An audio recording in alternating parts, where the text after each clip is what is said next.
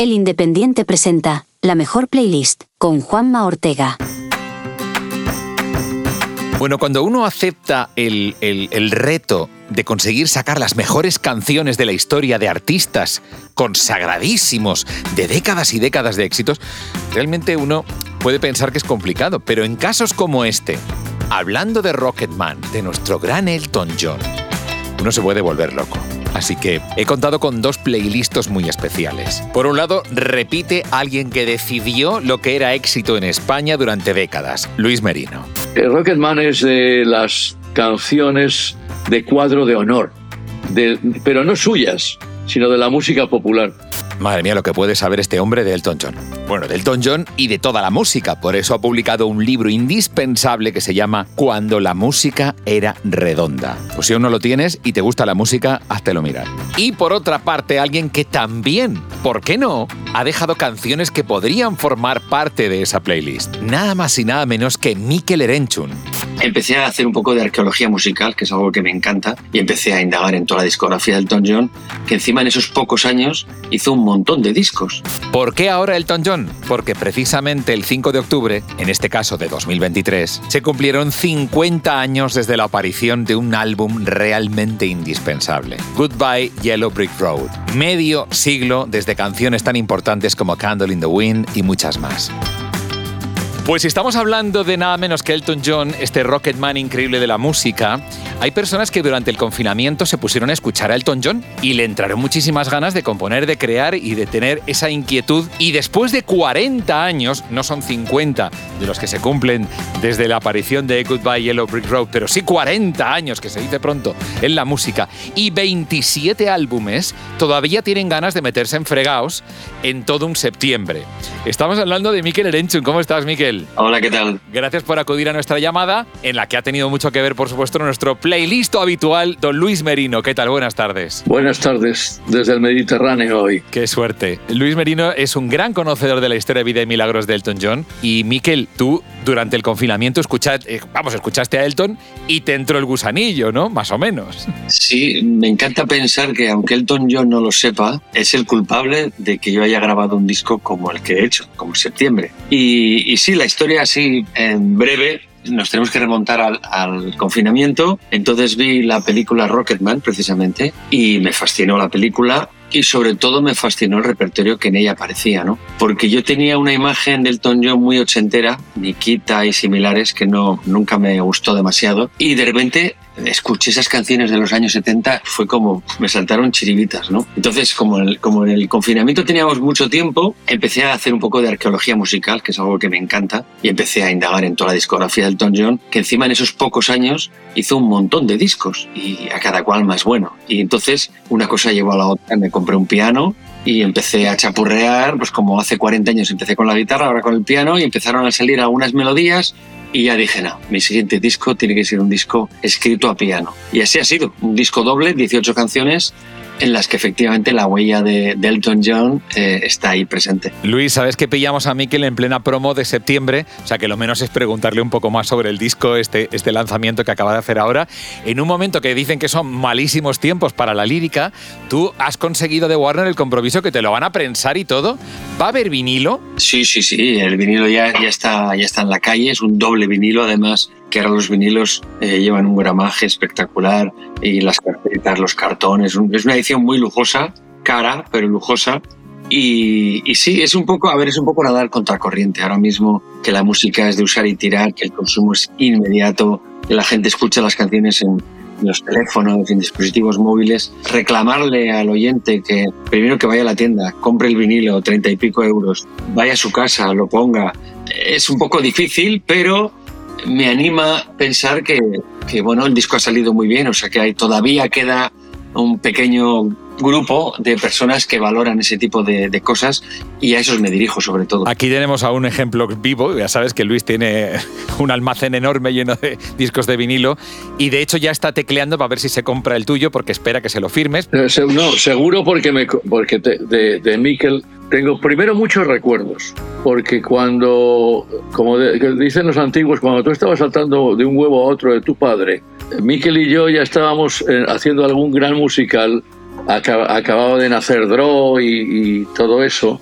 Y es de. Miquel es de las personas entrañables que con el tiempo. El tiempo te hace ganar o perder. A Miquel le ha hecho ganar. Y cuando yo tengo una, una imagen suya, primero con Duncan luego con Náufragos, yo cuando escuché un minuto de ti, estoy hablando de memoria, ¿eh? Año 93. Y la escuché con mi hijo y me dijo, hijo, esta canción es de puta, bueno, es de puta madre, porque era de puta madre. Y dije, este es que es amigo mío, dice, y digo, además tienes alguna foto con él, incluso a, Luis Javier. Y ha sabido evolucionar. Esto no es pelota, esto es yo, yo, las verdades las digo como puños. Ha sabido evolucionar hasta el punto que el año pasado, cuando hizo el disco con, con sus amigos, que no me llamo porque yo cantar, eh, canto como el culo, y lo oí lo tengo en CD, eh, yo soy muy viciosa, lo tengo en CD y en LP. Recuerdo que en una disquisición de los eh, ondas, que este año era 31 años que me inventé yo los ondas de música, dije, para mí el, el disco más importante de una trayectoria de este año es el de Mikel Erenchun. Ah, pero lo has oído. Digo, no, no lo he oído, no me lo he comprado. Eh, porque yo sigo, yo antes me recibía los discos, pero como soy aficionado a la música, cuando sale algo bueno me lo compro. Y dije, escuchadlo.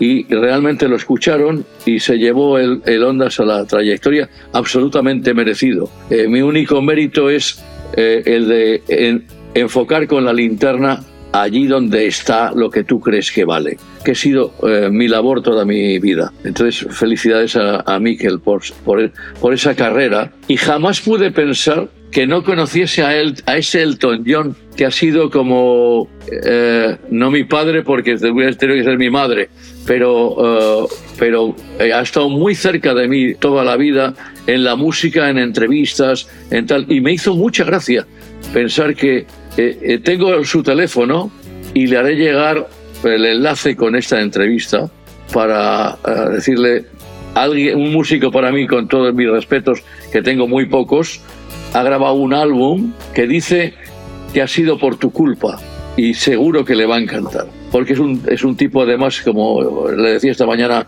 como le decía a Juanma, que es el que más ha colaborado con todos los artistas que están haciendo, no es tu caso, pero sí eh, que, que, es muy nervioso con la música y lo escucha todo. O sea que haremos que lo escuche Elton.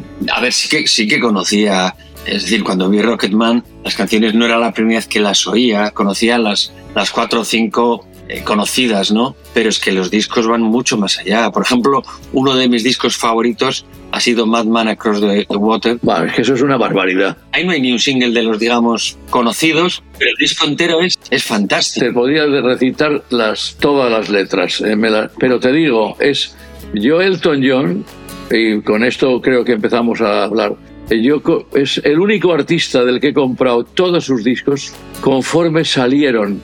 Porque un día un amigo mío de Londres me dijo, aquí ha salido un tío que es acojonante, se llama Elton John. Y yo fui a la tienda, a mi discolandia en Logroño, y le dije, eh, un disco de Elton John. Y me dice, eh, no está publicado, pero déjame que lo apunte. Y era el Elton John, que no fue el primero, era el segundo, era el que llevaba Your Song, The King Must Die, Take Me to the Pilot, el de la cara. Cuando yo oí ese álbum dije, ¿cómo puede ser este el primer disco de alguien? Este disco es, es verdad que el, tío se ha, rodeado siempre de productores, músicos, etcétera, etcétera, de altísimo nivel. Pero bueno, o sea, eh, te digo, desde, ese día, luego empecé a recibir los dedicados, pero es verdad que cuando, esa etapa que tú dices, aún ese álbum no estaba mal, el To Love Zero, pero el de Tiriquita que decías tú, pero es verdad que Luego nos indicará Juanma cuando tenemos que hablar de eso. Pero Elton John tiene etapas muy definidas. La primera, que es la de a la que tú aludes, que es Madman Across the Water, Temple Collection, Don't Shoot Me, I'm the Piano Player, que para terminar con Goodbye Yellow Brick Road, es, es, que había un tío detrás que se llamaba Dick James, que era el mismo editor eh, de canciones que tenían los Beatles, que le exigía un álbum cada seis meses. Y no hay tu tía cada seis meses porque lo tienes por contrato. Como aparece en la película. Pero es que no bajaba la calidad, porque en el 75 graba el Captain Fantastic maravilloso y ese mismo, día, ese mismo año saca otro, eh, O sea, era, era un prodigio compositivo y sin embargo, desde los 70, bueno, la peli ya se intuye, ya lo dejan caer, ¿no? Las, fiestas. La mala vida. Ahí de repente diluye que es un poco, un poco similar a Queen. En fin, hay muchos artistas. El paso de los 70 a los 80, para mucha gente fue traumáticamente malo. Sobre todo para los que habían triunfado en los 70, Neil Young, Queen, eh, Elton John, los Rolling, eh, toda esa gente. Los que venían de antes, vaya, los que empezaron en los 80 muy bien, pero ese paso 70-80, Bob Dylan también. Eso coincide con esa época que dices, Luis, en la que Elton no fue demasiado creativo, estaba más por la cosa de cumplir el contrato, ¿verdad?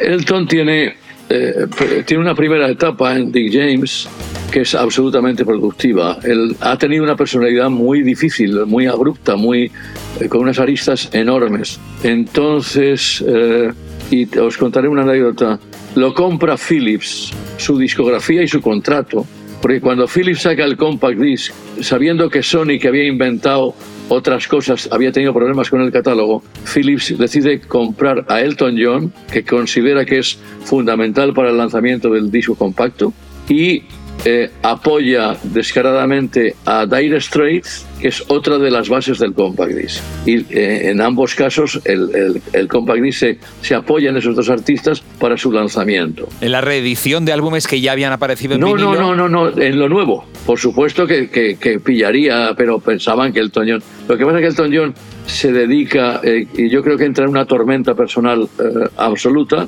Yo recuerdo una noche, después de haber muerto Freddie Mercury, en la que él me decía, eh, Dios existe, yo me, yo me he tirado a los mismos y, y, sigo bien. Aquí estoy. En un coche hablando con él. Entonces, eh, entra en una fase de, no de decadencia, sino hay que pensar... Eh, Apatía creativa. Exacto, o sea, dice, bueno, eh, yo compongo canciones, pero no puedo estar en todo porque tengo mis, eh, mi el, desarrollo personal va por otro camino. Y él se dedica más a sus fiestas, a sus, a sus, a sus orgías y tal, hasta que llega otro momento en el que se da cuenta de que por ahí no vamos por buen camino y se dedica de nuevo a estudiar las cosas. Y cuando entra en la tercera etapa, que es la de The One, la de Made in England, que es otra vez una etapa maravillosa. Pero en, aquella, en esa época en la que dice Mikkel, que es muy importante, él eh, tenía una persona eh, que venía de Magna Carta, que era David Johnston, que es el guitarra, que le decía, toma, estas son las canciones, desarrollalas y él eh, aparecía para poner la voz al estudio. Además, ya, ahí ya no estaba el letrista, ¿no? Bueno, el letrista ha tenido siempre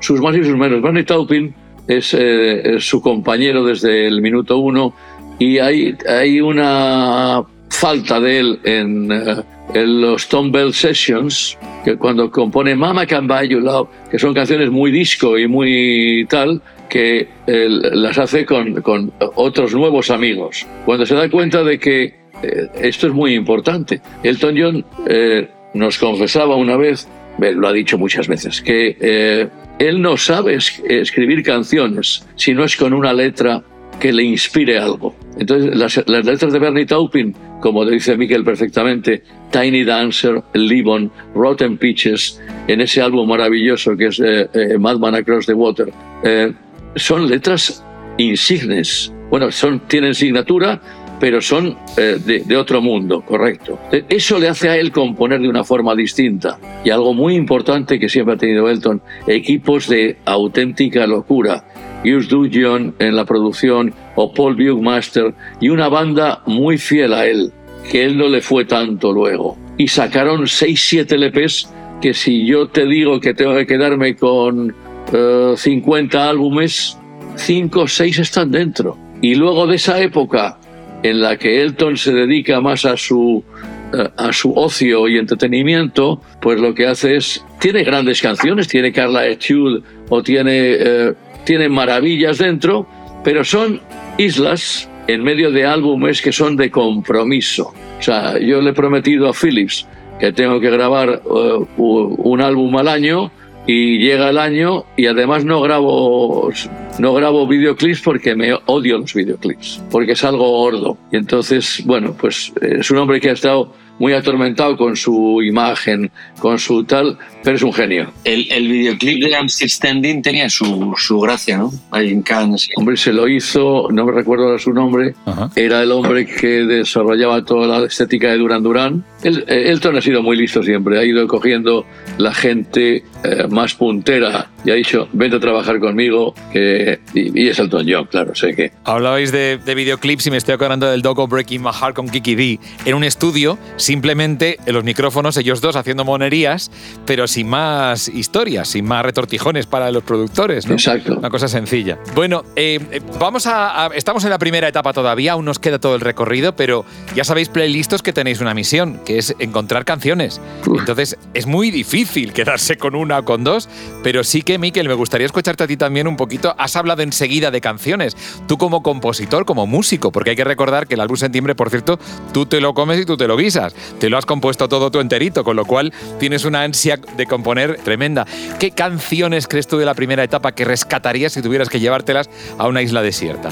Pues es muy difícil porque efectivamente en esos siete álbumes de los primeros 70 no hay canciones malas. Yo ahora, ahora porque esto va por rachas, ¿eh? ahora mismo eh, mi disco favorito de esa época es Honky Chateau y la canción que abre ese disco, canción que tiene ese punto pam, pam, pam, así como un poco cabaret, me vuelvo, ahora no recuerdo el título de esa canción. Honky Cat. Eso es. Aquí tienes a la enciclopedia de Elton, así que no tienes problema. Esa canción me parece brillante. Del Madman eh, Livon me, me- me parece que es brillante. Bueno, hay una canción con nombre de hotel, que ya es el tope de gama, Holiday Inn, que es, que es buenísima. No sé de qué habla la canción, pero, pero bueno, al Holiday Inn le vendría fenomenal. La, bueno, No, desde luego, no es la primera vez que aparece en un disco, hasta los Rappers Delight. no, no, te digo que luego está hablando fatal de que fue un Holiday Inn. Porque Hasta Sugar Hill Gang eh, hicieron su homenaje a, a la cadena hotelera.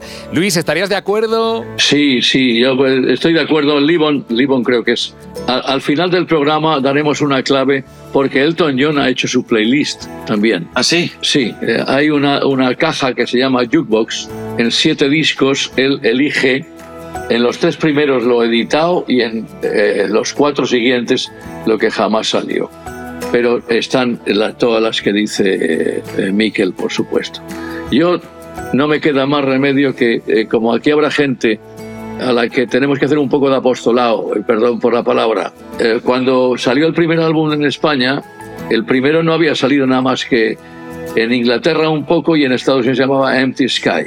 Esa canción, ese álbum, aparte de buenísimas canciones, pero tiene una que es imprescindible que se llama eh, Skyline Pigeon, una paloma en el cielo. Si me voy a Elton John, al primero, hay un tema que por conocido no puede faltar, que es Your Song.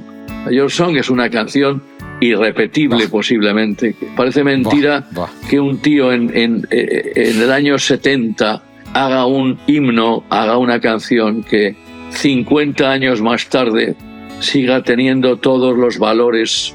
O sea, yo me, sigue volviendo loco escucharla. La he escuchado en todas las versiones. Es increíble y un canto de, de sencillez, ¿verdad, Miquel? Es una grandísima canción y si, y si nos vamos a los clásicos, a ver, Rocketman es una obra maestra y encima incluso yo creo que supera a la Starman de Bowie, o sea, si nos vamos ya a canciones, Canciones espaciales. contemporáneas, Sí. yo creo que Rocketman es la mejor de todas. Ahí de repente todos hablaban, era la luna, en fin, fue en aquella época en la que estaba de moda hablar de cohetes y del espacio y Rocketman Cuando salió 2001 la película, que eso inspiró muchísimo. es una obra maestra, además del título de Claro, la película, claro, claro. efectivamente. Cuando se va, eh, hay una cosa que la gente tiene que saber, que es que Elton John, donde, na- donde nace su éxito, no es en Inglaterra, el que ha visto la película lo sabe, es en Estados Unidos. Entonces, cuando se va a Los Ángeles, graba un álbum que se llama Tumblery Collection y donde hay muchísimas canciones de toda esa época. Pero hay una que se llama Burn Down the Mission, Arrasad la misión, que es para para mear y no echar gota. Uh, Madman Across the Water tiene eh, Tiny Dancer, que es una maravilla. Teeny Dancer, vamos a ver, Teeny Dancer es la, la canción que le compone Bernie para, la- para su novia, que cuando llega a América se enamora de ella. Tiny, Tiny Dancer, Live On, Holiday Inn, que decías tú, y para mí si tengo que salvar tengo que rescatar el, el Goodbye que tiene ese álbum como final, me parece una cosa eh, extraordinaria. Si me dijeran tienes que salvar 40 canciones, no estaba Benny de Jazz. Pero entiendo que para él, que cuando hace el concierto de Central Park vestido de Pato Donald, porque vamos, esa es otra, los disfraces de mi primo. Eh, es maravilloso. Y las gafas. Es, un, es un monstruo. Pero cuando sale Venían de Jets, la gente se vuelve loca. Entonces yo entiendo que él ame esa canción. Bueno, pero de Honky Chateau, como tú bien dices, Honky Cat es una barbaridad. Tenemos la. Hay un tema que se llama. Espérate. Bueno, Rocketman. Estoy de acuerdo contigo. Eh, Rocketman es de las canciones de cuadro de honor, pero no suyas, sino de la música popular. Y ese disco lo compré en el año 72, creo, 73, no me acuerdo. Cuando salió. Cuando salió, eso qué maravilla. No estaba yo no estaba en la radio y, me compraba las cosas como tenía que ser. Y a ah, Simona Lisa and Marhaders. E, esa canción es, es una barbaridad también. Bueno, bueno, bueno. Está claro que, aquí mm, eh, hemos avanzado poco porque realmente estamos hablando de una riqueza, de un patrimonio enorme de cientos y cientos de canciones tan grande como el Delton John que lo menos es invitaros a que la próxima semana estemos de nuevo aquí todos para explorar y buscar entre las canciones de Elton John las que pueden formar parte, sin duda, de la mejor playlist. Y si quieres enterarte sin necesidad de que te avisemos, pues oye, suscríbete, ¿no? Que es lo suyo. Claro. Suscríbete al podcast. Es muy fácil. Botón suscribirse. Y, y ya. Hasta aquí, la mejor playlist. Con Juanma Ortega. Programa producido por adio.fm.